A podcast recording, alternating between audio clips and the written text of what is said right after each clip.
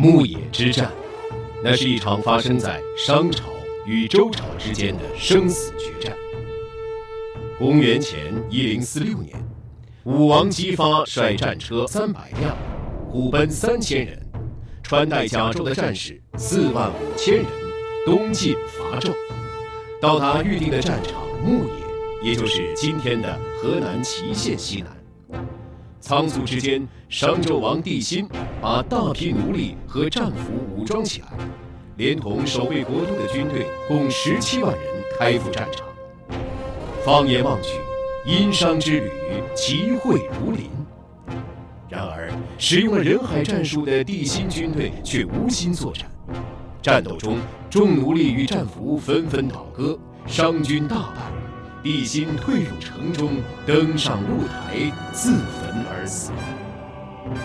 牧野之战终止了六百年的商王朝，周王朝八百年基业由此。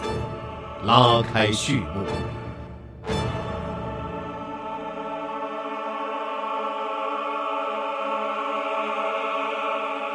本期节目，让我们走进周朝开国之君周武王。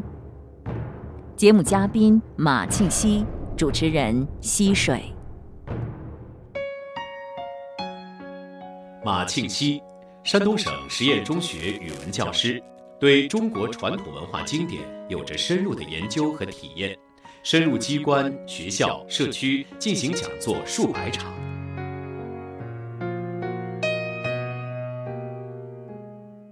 今天呢，我们来着重讲讲周武王这个人。周武王是周朝的开国之君。周文王的第二个儿子，我看到《封神演义》当中说，周文王的大儿子伯邑考被这个商纣王害死了啊，所以呢，在周文王去世之后，周武王姬发就继承了王位。呃，可是你说《封神演义》当中的哈不是史实，但是在历史当中，似乎我也没有查到这位大儿子的去处到底是怎么样了啊，因为那个时候史料还是传下来的少。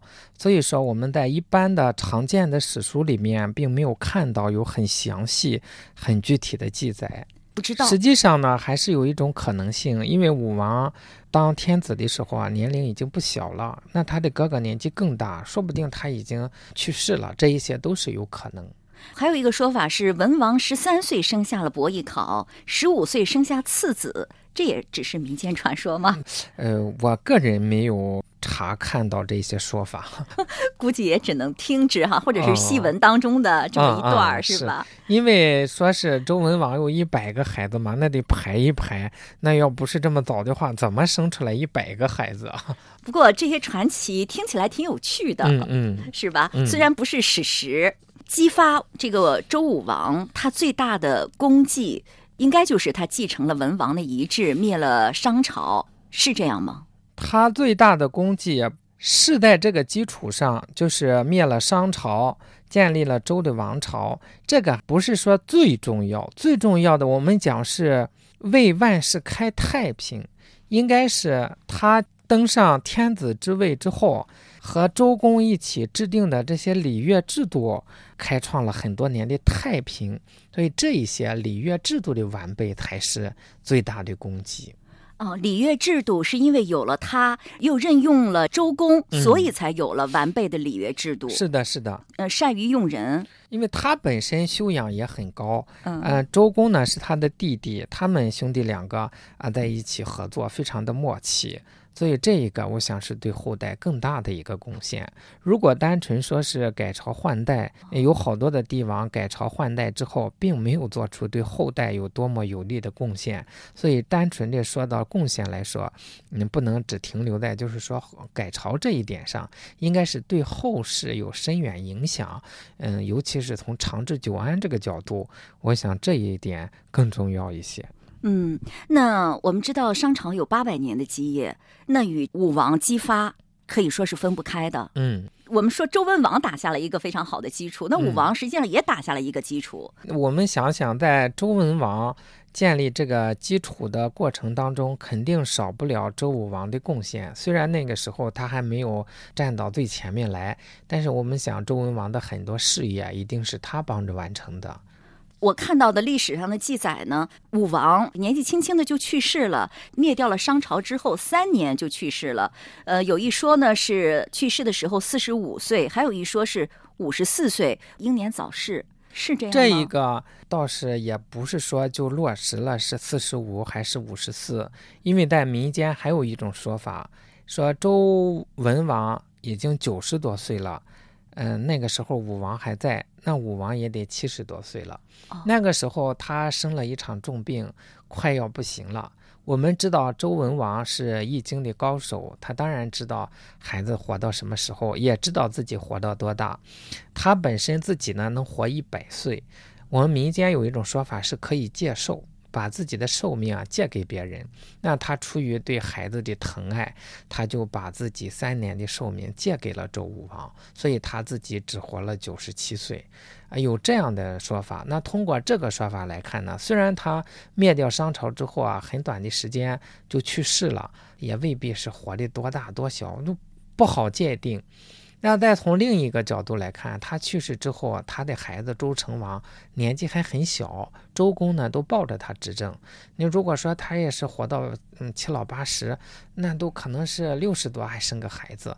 那六十多生个孩子呢，从另一个角度来说也不是不可能。所以说，综合这些资料来看呢。众说纷纭，也难以有定论。但是说有周文王接受这个说法，周文王又活得比较长，可能他未必只活到五十四。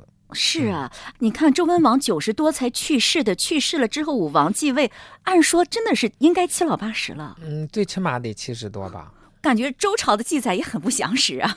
呃，那个年代资料确实是少，因为是记载到竹木简上、青铜器上，这些竹木简它容易嗯散失掉啊，又不是说像书本一样这一块那一块都当做没用的东西，可能当柴火就烧了 啊。后人纵然有出土，也不知道还有多重要，所以这个资料都散失的很多，因此这个呢也无关大局。但是比较好奇呀啊，从这个角度来说是可以做一下考证。不管怎么样，四十五岁或者是五十四岁，感觉都不太靠谱呢。五十四岁去世呢，在这种战乱的年代，像诸葛亮就是五十四岁去世。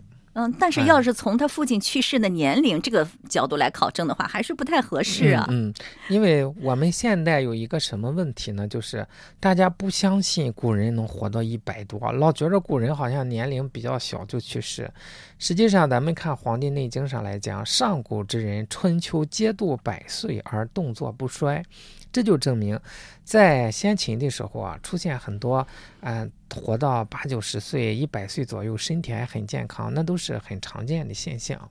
不能以我们今天现代人的一些理解力水平去推论古人，他们所达到的高度啊，有的时候是超出我们的想象的。举个例子来讲，不论是在东方还是西方，我们的文明并没有超越所谓的叫轴心时代。古希腊时代、春秋战国时代，他们都创造了非常辉煌灿烂的文明。无论是从文学的，还是哲学的，还是科学的，都有极高的、很卓越的贡献。啊，他们为我们后人留下了非常宝贵的财富。我们后代的学说呢，往往是就选了其中一点进行了一下阐述而已。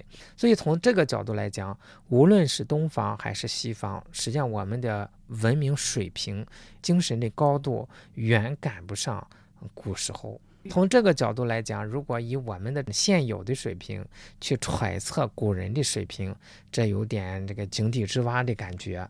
呃，所以我们嗯，与其是有这样的好奇，不如就是就现有的文献记载来看，嗯，值得我们学习的，我们老老实实的去学习、去例行就可以了。是物质文明已经超过远古时代的人了哈。哦，物质文明怎么说呢？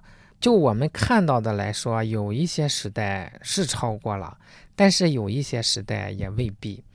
你比如说，我们看那个庞贝古城，啊，它是文明高度发达。嗯，在中国宋代建国没有三十年，那普通百姓家里挂蚊帐的钩子都是纯银子的。我看现在我们也没有达到这一个。唐代的那种繁盛，宋代的那种商业繁荣程度。我觉得我们现在还是没有达到的。宋代的商业非常非常发达，但不是每个国家生活水平非常高。所以说我们现在还远远不够，远远不够。科技水平总超过远古时代了吧？那科技水平呢？这要看我们是从哪个角度来说。你比如说，就以科技来讲，那我们现在的科技水平远造不出金字塔，这是第一。第二一个，我们造不出咱们已经出土的越王勾践的那个宝剑，削铁如泥，而且埋在地下多少年都是很锋利、银光闪闪，出土之后立马就氧化、黯然失色，我们怎么恢复都恢复不了。兵马俑也是这样的，所以从这个角度来讲，我们也没有骄傲的理由。你比如说，我们说现在有计算机，确实是超越了，但总体来看，我们造不出那种辉煌灿烂的文明来。现在还，那从这个角度来说，我们很难以是可以骄傲的说，我们已经超过了我们的古人。是古人的成就，无论是精神文明还是物质文明，都远远超过了我们今天人的想象。所以，我们习惯了现在的生活了，就以为现在是最好的啊。我们可以跟现在的生活呃亲近一点，这是挺好的。毕竟我们就生活在这里面。呃，张爱玲著名的作家了，她本身比较喜欢传统的东西，但是她也说，我们还是跟现代的东西亲。为什么？他们供我们所用啊。但是你要真正的，呃，理性的、客观的比较起来的话，还未必呢。因为古代的科技实际上发展的很快很高，咱们现在数学领域、物理领域、化学领域一些新的发现，往往在古籍里面能找到对应的记载，只是中间我们失传了，所以我们就认为古代没有，然后又从头研究，研究了半天，发现古人早有记载。比如说现在《墨子》这本书。嗯，那就是融合有极高的物理学的知识在里面，那一般的人还是研究不透的。要从这个角度来讲，比如说一根钉子都不用，建起来非常非常的好的房子，在大地震当中十家能毁掉七八家的情况下，这座房子连歪都不歪，连个裂缝都没有，就是孔庙里边的坤文阁。那我们现在的这个科技恐怕还没有达到。是啊，我觉得我们生活的毕竟太狭窄了，很多东西，太多东西都是让人无法想象的，所以我们在日常生活当中总要谦虚一点哈，要低调，要低调。做人要谦虚一点，低调一点，说的容易，谈何容易啊？不知道你有没有发现，不相信几个字常常出现在人们的口中，动辄就是。俺没见过，俺不相信。反过来讲，是不是世界上所有的事物都是自己见过的呢？是不是只要是自己没见过的就不存在呢？你听说过暗物质吗？简单说就是看不见的物质。据测算，宇宙当中我们能够见到的事物只占到不足。百分之五，剩下的全是用眼睛看不见的暗物质。而就算是我们用眼睛能够看到的，历史上曾经发生过的，我们又能知道多少呢？从孔子诞生到二零一八年的今天，两千五百六十九年，古今那些事，有多少能在你的笑谈中？况且，人类历史又何止两千五百六十九年？还有那些没有记载的、不可知的。说到这儿，你有没有觉得，我们这样一个个体实在是太渺小了？所以，还是低调再低调，谦虚再谦虚吧。那这样有什么好处呢？我想，这样。或许我们就能够保有一双好奇的眼睛，不停探索的脚步，我们的生活就会因此鲜活而充满生机，我们所生活的世界也会在不断的进步中走向未来。说到这儿，是不是我们的话题扯得有点远了？不说了，回到《论语》中来吧。以封人起见，曰：“君子之至于斯也，吾未尝不得见也。从者见之。”出曰：“二三子何患于丧乎？天下之无道也久矣，天将以夫子为木铎。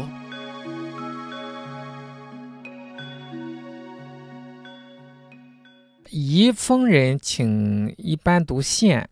宜是个地方，在现在的河南这个地方。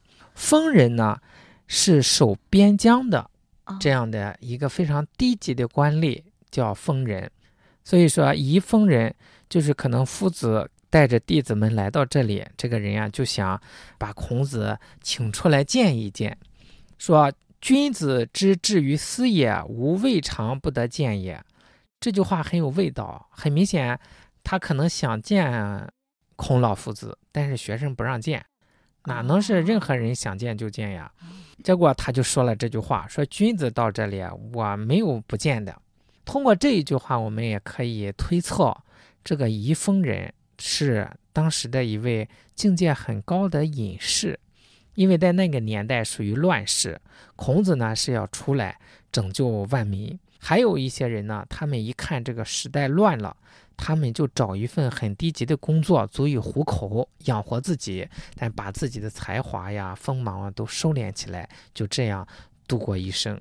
就像诸葛亮讲的：“苟全性命于乱世，不求闻达于诸侯。”他们真正的是这样做。我们通过后文这一些来看，这个人的境界是非常高的。那你从刚才这句话当中就能够判断他是一位高人了吗？因为他说：“君子之至于死也，吾未尝不得见也。凡是君子来，我都要去见。”这就证明他的境界很高。只有君子才想见君子，而且说话气派也挺大的。我一看就是老先生嘛，这种口吻很自信。我们看到虽然是个老先生，还是被挡架了嘛，要不然他也不这样讲。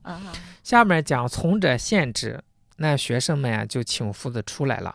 嗯，请夫子出来，两个人见了面。见面谈了些什么呢？我们就不知道了，因为没有记载。说出曰，这个宜丰人出来之后就讲二三子，二三子就是年轻人啊，就你们这些年轻的学子们啊。你看这老先生口吻，何患于丧乎？患是担忧，何必要担忧？丧什么丧呢？就是道，不要担忧这个道啊会中断，会不流传。说天下之无道也，久矣。天下无道已经很久了，天将以夫子为木铎。在这里，我们就要特别了解木铎这个东西。木铎就类似于我们现在那种钟、铃铛这样的东西，外面是木头，里边一个金属的舌头，这样一摇就当当当响。古代呢，会专门有官员拿着这个木铎，比如那个时候媒体不是很发达嘛。呃，朝廷出了什么好的政令，百姓怎么知道呢？就派人出去，走在路上，摇着这个木铎，召集大家，然后把这个政令宣传下去。比如说要宣传孝悌忠信呀，要讲这一些的时候，也是用这个东西。所以木铎它本身就代表着一种宣传教化。那现在呢，天下无道已经很久了，上天要让夫子来教化天下，传道。是这样，那我们看这个老先生确实有眼力，确实是嗯，夫子为木铎，不但在当时，一直到现在，我们都蒙受他的教化。他出来就给外面的弟子说了这么一番话，难道当时孔子的弟子们对夫子，或者是对当时的天下的形势、当时的道没有信心吗？不能说有信心，也不能说无信心。大家还是相信夫子的，所以从这个角度来讲是有信心。要是不相信、没有信心，也不会始终追随着他。嗯，夫子去哪个国家，大家都跟着去哪个国家。但是呢，大家又看到夫子处处受挫，有的时候还吃不上饭，所以弟子呢又有点怀疑。他也看出了他的弟子当时的这种状态，是老先生很高明。那这位宜丰人的话都应验了。另外，你刚才说宜丰人请献，然后从者献之，这个看见的见在这儿念献，为什么念献呢？献就是我想见他，那那你们不让他出来，那献呢就是让他出来啊，请出来。哦，嗯，请献，好，那就念献吧。这位宜丰人的话应验了，那。就是说，在孔子生活的那个时代，儒家思想还没有发扬光大。到了汉武帝的时候，儒家就开始扬眉吐气了。那孔子得到了很大的尊崇。那能这么说，在那个时候，这位宜丰人的话应验的吗？不是的，在孔子活着的时候啊，大家都已经非常尊敬孔子，在当时，孔子就有圣人之名了。为什么没有人去做呢？是大家不愿意去自我约束、自我修养啊，没有人愿意去实行这一套。大家虽然自己不去做，但是都承认这是好的，夫子是非常伟大的。所以那个时候啊，大家还是认为他是对的的，嗯，只是觉着，哎呦，我现在做不到。但是天将以夫子为木铎，以夫子为木铎是指的中国几千年，而不是就是当时。当时夫子把这个道都讲得很明白，都流传，周游列国不到处传这个道吗？那些国君啊，实际上也给他们讲了，只是他们不愿意去做，但是从他们内心他们是认可的。这个是对未来的预言呢，还是说的当时的情况呢？就是当时，不是说以后我们中国都要。是是是，他没有这个，但是我们作为后人回头一看，哎呦，不但在当时，即便在几千年以后，依然是。你像当时虽然他没有说在今后中国几千年都会以夫子为木铎，但事实却是如此。你像到了汉武帝的时候推广儒学，你觉得那时候是儒学的思想发扬光大的开始吗？你觉得不是？孔子的时代就已经有了。嗯，是的，就到汉武帝的时候吧，大家就选呀，到底是哪一家？作为全国统一的思想导向最好呢？大家还是选中了儒家，因为他总是从身边可落实的地方比较细致的，嗯，来做起，大家容易接受。实际上就是说，在统治阶层，孔子的思想得到推广是在汉武帝的时候，能这样说吗？就是实际上是统治者本身还是没有真正的力行，但是呢，他知道提倡。那你说汉武帝看中了儒学的什么呢？不是看中了儒学的什么？是儒学，他讲人伦嘛，这有利于社会的稳定。其他家可能讲的都比较偏，夫子呢是讲的比较中正平和，哎，比较有可操作性。是不是觉得黄老之学它比较清静无为，而这个儒学在人们的心目当中它比较积极有为，所以汉武帝在那个时候不是这样的。按理说，儒和道最早是不分家的，所以说黄老之学和儒学并没有本质上的冲突，都是后代吧，大家越走越偏，所以没有达到老祖宗当时的那种高度。比如说，我们可以想象，如果孔子到汉初来治理国家，他肯定也采取休养生息的政策，因为儒家特别讲要识时务。啊，所以要根据当时的具体的实际情况来采取措施。汉朝发展到一定程度了，到了汉武帝的时候了，他认为用儒家的思想，这时候更适合当时的形势。是是是，实际上儒家思想里面本身也有这个，不要是随便的扰动老百姓啊，也有这些休养生息的政策在里面。这句话就是说的宜丰人。对孔子思想的一个见地是吗？他对对孔子本人的一个认识很高的褒奖。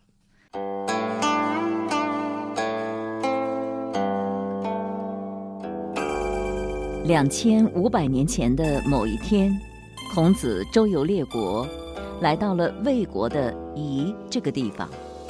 孔子的志向是以圣人之道治理天下，使天下大同。可当时他只是一位平民，没有人任用他，真是有一点落魄潦倒的样子，好像是天要把大道丧失了。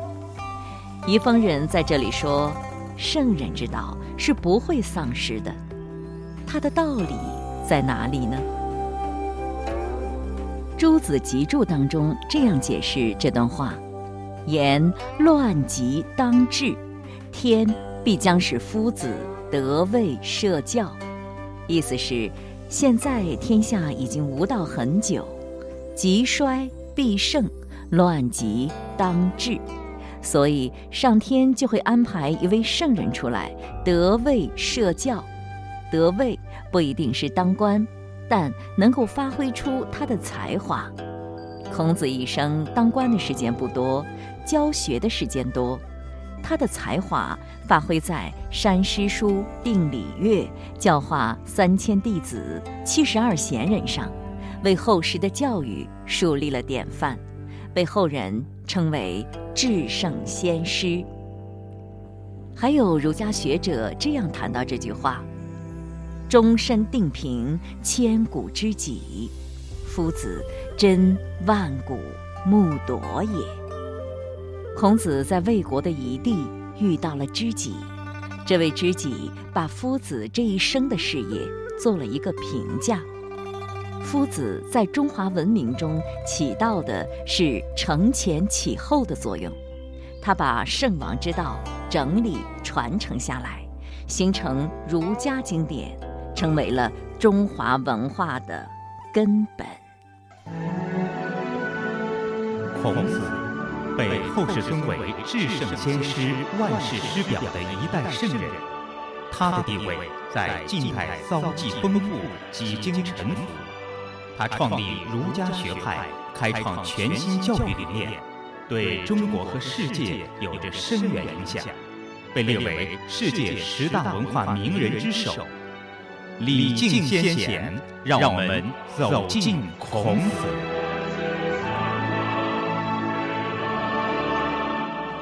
今天的品读《论语》节目到这儿就结束了。品读《论语》已上载齐鲁网、闪电新闻客户端，欢迎关注收听。